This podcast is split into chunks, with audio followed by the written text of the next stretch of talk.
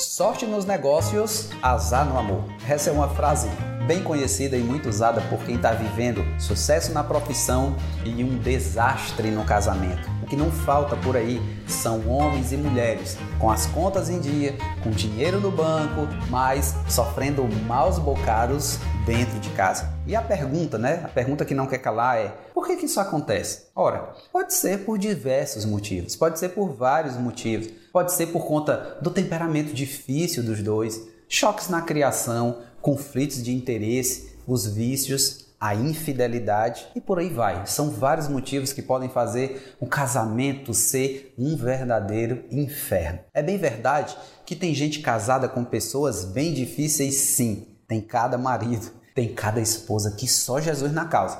Mas, por incrível que pareça, esses casos estão longe, estão longe de serem a maioria. A maior parte mesmo. A maior parte dos empresários, dos profissionais liberais, dos empregados e os autônomos que são bem-sucedidos, mas que passam por grandes dificuldades conjugais, estão assim simplesmente pela falta de preparo.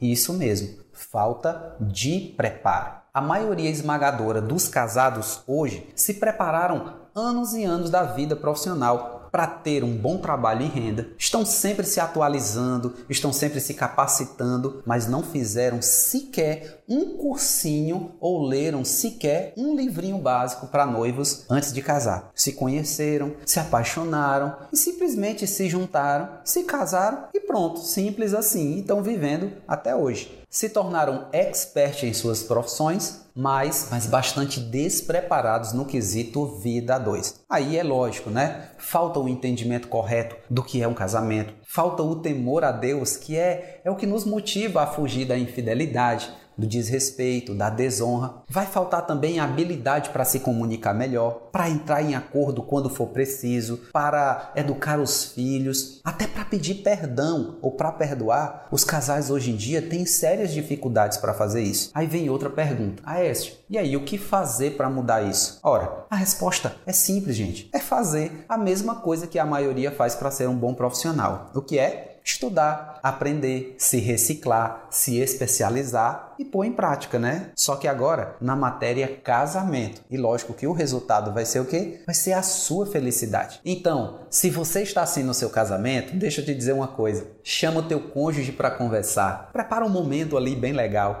Pega na mão, olha no olho dele ou dela e diz o seguinte: "Meu amor, nós precisamos estudar. Nós precisamos aprender mais sobre felicidade conjugal. Nós precisamos ler livros, assistir vídeos, fazer cursos, ir a palestras, seja o que for. Nós precisamos andar mais com casais saudáveis, casais inspiradores. A gente precisa estar mais perto do Aécio e da Silvia. E principalmente, nós precisamos nos aproximar mais sobre conhecermos a Deus, conhecermos o Criador do casamento, essa bênção que nos uniu até hoje e com certeza ele não quer que a gente se separe. Então vamos se aproximar dele. Então, olha só, após ouvir tudo isso que eu falei, está nas suas mãos a chave para mudar completamente qualquer que seja a sua realidade hoje e fazendo a coisa certa pelo seu casamento, com certeza, além de sorte nos negócios, muita sorte, muita bênção, muito sucesso e muita felicidade também no amor. Essa vai ser a sua realidade, tá bom?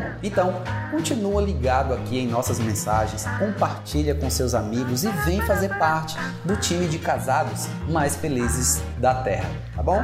Grande abraço Deus abençoe vocês.